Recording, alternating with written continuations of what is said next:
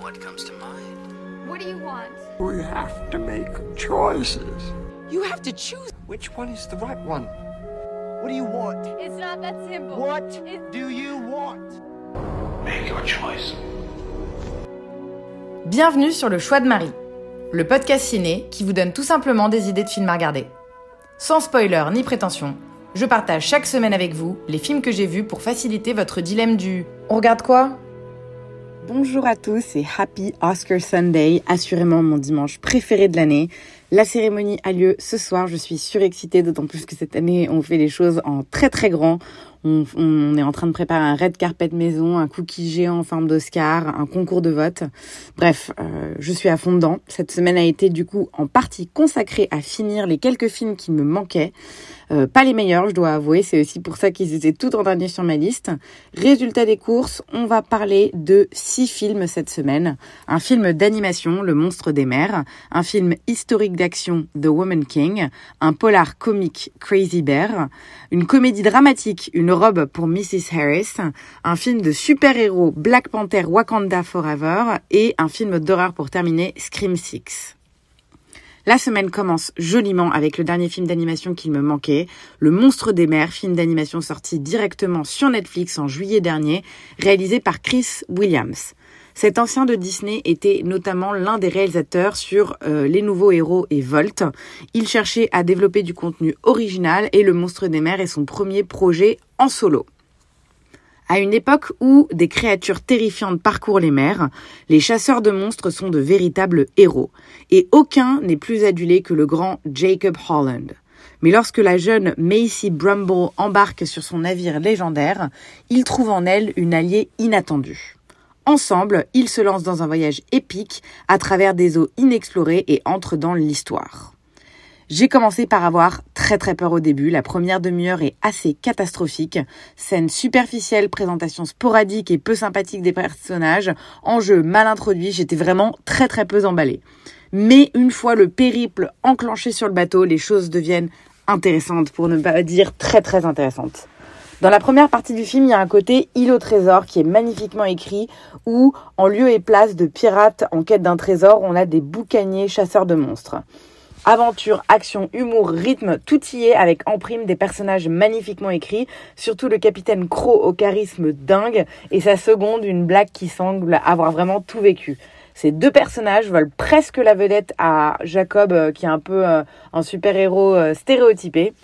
Cela dit, la fillette est hyper cool et démontre qu'une fois de plus, les films d'animation savent dresser des portraits féminins intéressants. La seconde partie du film est un peu moins surprenante et plus comparable au canevas habituel du genre avec rebondissements convenus et attendus.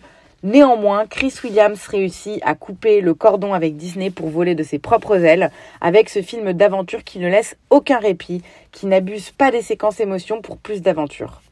On ne peut que constater euh, les influences du réalisateur, surtout la trame générale qui est très similaire au film Dragon que j'avais adoré et donc du coup euh, bah, je me plains pas. Le point faible pour moi de ce film, en dehors de son intro, c'est le design du monstre des mers, simpliste et primaire entre une baleine et un dragon. Euh, grande déception que ce monstre marin soit si basique et banal comparé aux autres créatures des océans du film, bien plus originaux et singuliers. Sûrement une question de budget, je sais pas, mais j'ai en tout cas été hyper déçue par ce design.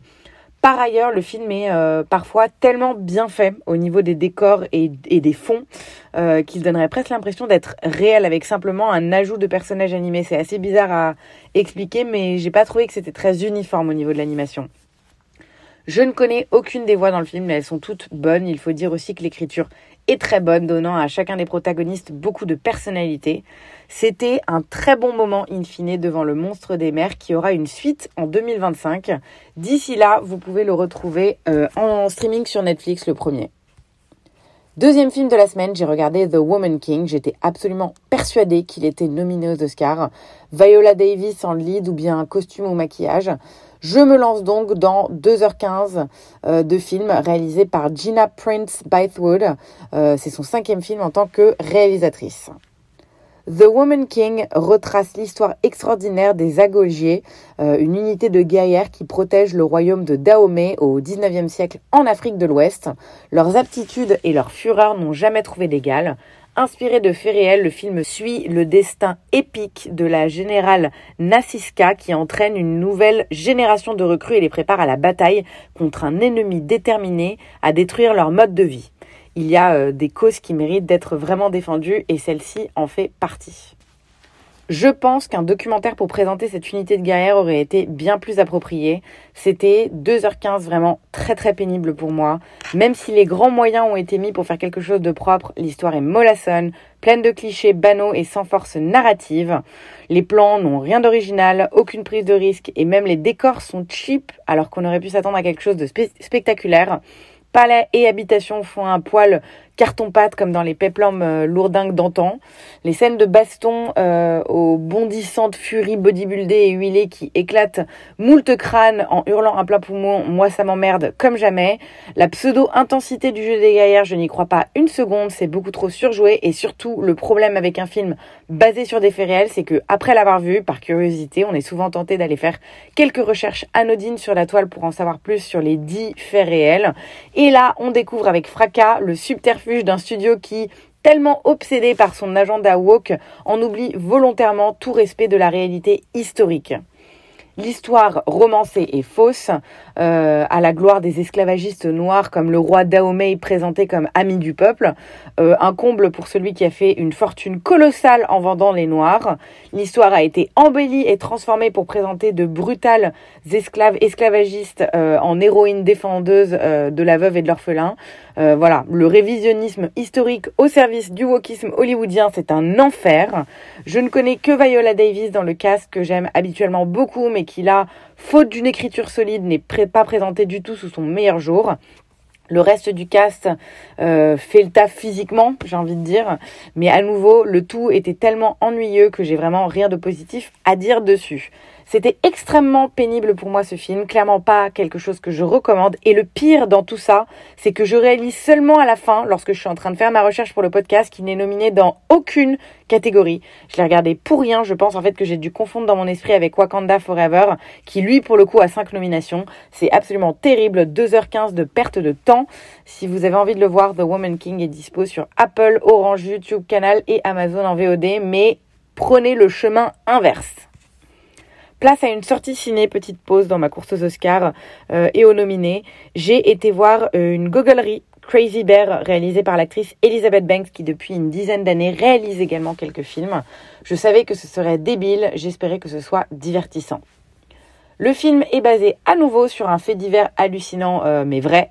En 1985, une cargaison de cocaïne disparue après le crash de l'avion qui la transportait avait été en fait ingérée par un ours brun. C'est une comédie noire qui met en scène un groupe mal assorti euh, de flics, de criminels, de touristes et d'adolescents qui convergent tous au cœur d'une forêt du fin fond de la Géorgie vers l'endroit même où rôde enragé et assoiffé de sang un super prédateur de plus de 200 kilos rendu complètement fou par l'ingestion d'une dose faramineuse de cocaïne. Sur le principe, ça sent le film con, mais qui a du potentiel pour être marrant. L'ennui ici, c'est que l'idée n'est pas suffisamment bien ficelée pour remplir la durée d'un long métrage. En effet, il y aurait déjà eu un mal fou à remplir celle d'un court métrage de plus de 10 minutes, euh, donc autant vous dire que c'est compliqué sur, une durée d'une heure et demie. La seule manière dont l'ensemble aurait pu tenir debout, c'est si la folie avait été pleinement assumée. La plupart des personnages auraient pu être omis de sorte que tout s'imbrique plus naturellement. Là, en fait, c'est juste une succession de petites scènes qui présentent de nouveaux personnages, mais du coup, ce surplus de protagonistes mène à un assèchement de la nouveauté. Aucun d'entre eux euh, n'est particulièrement euh, attendrissant et de fait, il frôle l'irritation. Lorsque la fin du film arrive, j'avais tellement envie que l'ours dévore chacun des personnages qui étaient apparus à l'écran. Malgré euh, quelques rires au début, tout devient assez épuisant au bout d'une vingtaine de minutes. Les attaques commises par l'ours se ressemblent trop euh, pour qu'on arrive à les dissocier les unes des autres. Une fois qu'on a vu la première, on les a toutes vues et pour le dire simplement, le film s'essouffle terriblement. Rien n'est à prendre au sérieux, ça on le savait, et j'ai aucun souci avec ça, parce que je fais vraiment partie des amatrices des, requins génétiquement modifiés de peur bleue, ou des reptiles dans des serpents dans l'avion quelque peu décalés, grotesques et improbables, mais là c'est nul, il n'y a aucune progression des enjeux, ce qui fait que la trame narrative n'avance absolument pas. En dehors de 3-4 scènes marrantes, le reste s'apparente à du remplissage médiocre et lourd. Euh, les visuels euh, n'aident vraiment en rien parce que Banks filme son histoire sans grande inspiration visuelle, hormis quelques plans par-ci par-là, même si euh, les effets spéciaux sont bien faits, surtout lourds, ça ne suffit pas à nous étonner. Cast de feu grande star, Kerry Russell euh, de Felicity, mais surtout euh, le dernier rôle du très très grand Ray Liotta. C'est triste, clairement pas de quoi leur permettre de faire un gros comeback solide. Totalement dispensable, même pas si divertissant que ça. Le seul point fort, c'est qu'il ne dure qu'une heure trente. Crazy Bear, appelé quand même Cocaine Bear aux US, sortira le 15 mars prochain en France, tout en bas de votre liste de priorités. J'en suis au stade où il me reste que des films nominés dans une ou deux catégories. J'ai essayé de voir du coup si je pouvais vraiment tout voir d'ici euh, ce dimanche. Mercredi, place à Une Europe pour Mrs. Harris, un film britannico-franco-hongrois réalisé par Anthony Fabian, euh, sorti en 2022. Il s'agit de l'adaptation du roman britannique Mrs. Harris Goes to Paris de Paul Gallico, sorti en 1958. Dans le Londres de l'après-guerre, Ada Harris gagne sa vie en faisant des ménages. Si elle mène une vie très solitaire depuis le décès de son mari Eddie porté disparu au combat, elle n'est pourtant pas du style à se plaindre, ni même à s'apesantir sur son sort. Et pourtant, elle qui se croyait les pieds bien ancrés dans la réalité, elle est tout d'un coup submergée par une vague de rêves et d'émerveillement lorsqu'elle voit une magnifique robe Dior. Elle est, cette robe, elle est nonchalamment accrochée dans la chambre d'une de ses riches clientes et elle se surprend alors qu'à penser qu'une si belle œuvre d'art, si pure et éthérée, ne peut que changer la vie de quiconque la possède et s'embarque donc dans une aventure extraordinaire pour partir à Paris. Je pense que si j'avais vu ce film vivant en France, ça m'aurait gavé. Mais il faut avouer que ce film est un hommage euh, au style simple et, au et chic à la française, mais surtout à Paris. Ce qui ne manque pas d'avoir son lot de clichés forcément, mais qui, vu depuis LA, passe sans aucun souci. Ça m'a fait chaud au cœur. Le scénario est digne d'un téléfilm de Noël, je le concède. C'est vraiment euh, pas riche ni recherché et le ventre est vraiment bien bien mou mais il y a quelque chose qui m'a vraiment touchée chez cette femme motivée à aller jusqu'au bout de son fantasme coûte que coûte. Joli travail sur les décors, c'est charmant le Paris des années 50 et le tout a été bien reproduit. Dommage que les plans euh, soient très, euh, pour ne pas dire trop standards, sans aucune prise de risque. Mais le film est nominé pour ses costumes et ça, il faut l'avouer, ils sont vraiment très très beaux. Je pensais pas dire ça un jour, mais j'ai trouvé la musique un peu trop présente. Elle vient remplir là où il ne se passe pas grand chose et ça ne suffit malheureusement pas à habiller le tout ou à pallier en tout cas à la pauvreté des dialogues. Au niveau du casting, Leslie Manville est pétillante à souhait et incarne à merveille cette femme de ménage qui veut s'offrir un rêve soi-disant inatteignable. La seule, euh, sincèrement, euh, qui est solide dans ce cas, parce que je trouve que Isabelle Huppert et Lambert Wilson sont un peu ridicules. Ils incarnent des caricatures de français. Ça, euh, on va dire que c'est quand même plus dû à l'écriture qu'à leur performance en soi.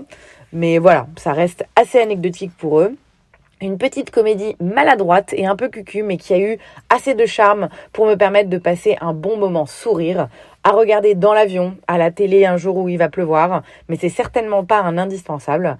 Il est sorti en salle en novembre dernier, vous le trouverez maintenant à l'achat ou à la location sur Apple TV, Filmo TV, Orange, YouTube, Canal ou Amazon. C'était une robe pour Mrs. Harris.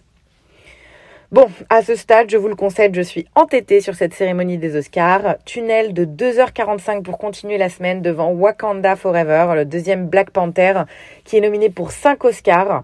Coécrit et réalisé par Ryan Coogler, c'était déjà lui à qui on devait le premier, mais aussi Fruit Valley Station et le premier Creed, qui sont deux films que j'avais vraiment aimés. Inutile de vous dire que ça ne me tentait pas du tout. Les Marvel, c'est vraiment pas mon truc. Euh, c'était vraiment purement pour cocher toutes les cases des films pour dimanche. Après la mort du roi T'Challa alias Black Panther, le Wakanda est en deuil et Ramona a repris le siège à l'aide de sa fille Shuri, des Doja Milaje et de Mbaku. Un an plus tard, alors que les regards des puissances internationales se montrent méfiants envers le Wakanda qui régule l'accès au vibranium, un filon du précieux métal est repéré dans les fonds marins grâce à un détecteur encore en test. Namor, un homme amphibie et souverain du royaume sous-marin de Talokan, menace de déclarer la guerre à la nation africaine et Ramona, Shuri et Okoye vont devoir compter sur euh, seulement quelques alliés pour éviter le conflit mondial. Comme d'hab, dans tous ces films de super-héros, je comprends rien à l'histoire globale et aux enjeux. Le fait de lire ce synopsis d'un film que j'ai vu, ça, apporte encore plus de confusion dans mon esprit. Mais je dois avouer quand même que ce film était un poil plus clair euh, que les autres films Marvel que j'ai pu voir. Ça n'a pas suffi à me faire kiffer le film, mais c'était moins catastrophique que dans mes attentes. Je retiens de ce film euh, un bel hommage à Chadwick Boseman. Sinon, intrinsèquement, il n'y a pas de qualité. Il n'y a pas de vrais enjeux, il y a un scénario inexploité, des situations vues et revues, une longueur qui provoque un terrible ennui, des personnages secondaires sans charisme. Bref, c'est vraiment pas terrible. J'avais pas détesté le premier Black Panther, cela dit. Je me souviens pas trop de l'intrigue ni quoi que ce soit, mais je me rappelle être sortie de la salle parce que oui, je l'avais vu en salle, plutôt agréablement surprise. Mais là, c'est la durée qui gâche tout. J'ai trouvé euh, le début plutôt bon. On perd pas de temps, on annonce vite la disparition de Black Panther et ce avec finesse, classe et sans artifice. Ensuite, l'histoire s'installe et là, c'est affreusement long. Beaucoup de blabla, des scènes longues euh, avec les mêmes personnages, que des redites. C'est vraiment, vraiment rude à regarder. Après, si je dois avouer euh, un truc, c'est que c'est hyper soigné visuellement. De belles scènes d'action, même si je suis pas euh, forcément à fond dedans, des décors hyper immersifs et qui parcourent pas mal d'univers et surtout des costumes qui sont vraiment incroyables. En fait, le taf visuel sur les personnages est vraiment hyper solide, à défaut d'avoir une narration cohérente pour la trame totale du film. Le maquillage est également bluffant. Le film est nominé pour ces deux catégories, costume et maquillage, donc tant mieux parce que c'est clairement pas volé. On passe aux acteurs. Angela Bassett qui joue la reine Ramona et la vraie force du film. Et là vraiment, je, déconne pas. Un travail de fond a été fait sur elle, sur ses motivations, sur ses intentions, sur son apparence, sur le ton qu'elle qu'elle a dans le film. S'il y avait un spin-off sur son personnage, je pense sincèrement que j'irais le voir. Elle porte à elle seule tout le charisme du film. Il y a d'autres gros noms pourtant dans le cast. Laetitia Wright, Lupita Nyong'o, Danae Girira ou encore Martin Freeman ou Julia Louis-Dreyfus je m'attendais absolument pas. Après, voilà, c'est pas bien écrit donc ça change rien, ça change rien d'avoir un cast talentueux. Totalement dispensable pour moi euh, Black Panther Wakanda Forever. Je suis contente euh, de dire que j'ai un avis éclairé sur toutes les catégories et sur tous les films qui sont présents aux Oscars aujourd'hui. C'était le dernier de ma liste. Je vais m'épargner euh, RRR et Tell It Like a Woman qui sont deux films nominés qui, uniquement pour meilleure chanson. J'écouterai les deux chansons dans la voiture en me rendant à ma Oscar Watching Party, ça fera l'affaire. Euh, en tout cas, pour Wakanda Forever, il est sorti au ciné en novembre. Vous pouvez maintenant acheter ou louer le film sur Apple TV, YouTube, Canal VOD, Rakuten, Amazon ou Orange VOD. Je pense qu'il sera euh, d'ici quelques mois sur Disney ⁇ si vous êtes abonné et que vous n'avez pas envie de payer. Dernier film euh, de ma semaine, et pas des moindres, Scream 6. Clairement une de mes franchises préférées. Je ne suis que très rarement déçue par chaque nouvel opus et j'attendais celui-là avec impatience. Réalisé par Matt Bettinelli Holpin et Tyler Gillett, qui avait déjà été en charge du cinquième, le film combine, comme ses prédécesseurs, le slasher, la comédie noire et le whodunit. Après avoir frappé à trois reprises à Woodsboro, après avoir terrorisé le campus de Windsor et les studios d'Hollywood, Ghostface a décidé de sévir dans Big Apple, mais dans une ville aussi grande que New York, personne ne va vous entendre crier pas toujours simple d'être euh, encore surprenant quand on propose la suite de la suite de la suite de la suite. Cela fait pourtant 25 ans que la Sega euh, a commencé, parmi les plus longues d'un slasher, et pourtant on est toujours pris par la formule du tueur au masque qui se cache dans le groupe d'amis. Et pas dans une ville paumée cette fois-ci, du coup à New York, ce qui donne droit à des scènes originales comme celles dans le métro, dans la ruelle ou dans l'épicerie qui sortent du carcan habituel de la maison. À son habitude, le film est méta à souhait pour notre plus grand euh, plaisir et s'amuse à jouer du spectateur en décortiquant tous les raisonnements de slasher possibles. Les exécutions sont bien gore comme dans celui d'avant et désormais l'humour est quasi totalement absent et ça c'est tant mieux. Quelques règles sont transgressées pardon, pour mieux nous surprendre et ça marche hyper bien. Je suis vraiment admirative de voir qu'à chaque fois qu'un nouveau scream sort, j'ai un peu peur euh, que ce soit un peu celui de trop que ce soit foiré et à chaque fois je suis très agréablement surprise. La scène d'ouverture est tout simplement incroyable comme d'habitude. Le seul truc qui me gave, c'est le fait que les personnages redeviennent de bonne humeur et optimistes 5 minutes 30 après la, mort, la mort d'un nouveau membre de leur groupe. C'est trop peu crédible, ça me sortait de l'histoire. Et puis aussi le fait qu'ils survivent tous facilement après s'être fait poignarder dans tous les sens. Mais bon, ça, franchement, on est habitué depuis le premier, donc j'ai envie de dire à ce stade-là, on fait l'impasse. Côté cast, je pensais pas dire ça, mais vraiment, je kiffe la nouvelle génération. On retrouve les quatre personnages principaux du précédent, je les trouve sacrément cool. Mention spéciale au duo de sœurs formé par la géniale Melissa Barrera et la très grande Jenna Ortega. Je lis relève au duo de femmes fortes Sydney Prescott et Gail Weather. J'aime aussi beaucoup Jasmine Savoy Brown et Mason Gooding qui jouent euh, Lord de Pot.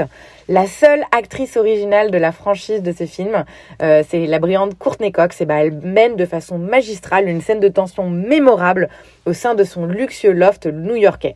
Bref, c'est que du bonheur pour les fans de screen comme ceux de femmes de films d'horreur de manière générale.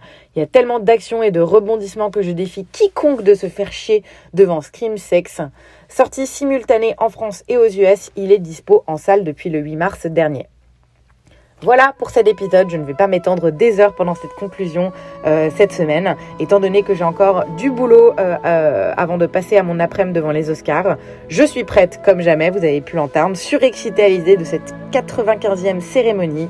S'il vous plaît, qui que vous soyez, qu'on se connaisse ou pas, si vous écoutez mon podcast, écrivez-moi pour papoter des résultats dès demain. Ça me ferait vraiment plaisir qu'on débatte ensemble. Sur ce, je vous laisse et je vous souhaite un excellent dimanche. À la semaine prochaine pour un nouvel épisode.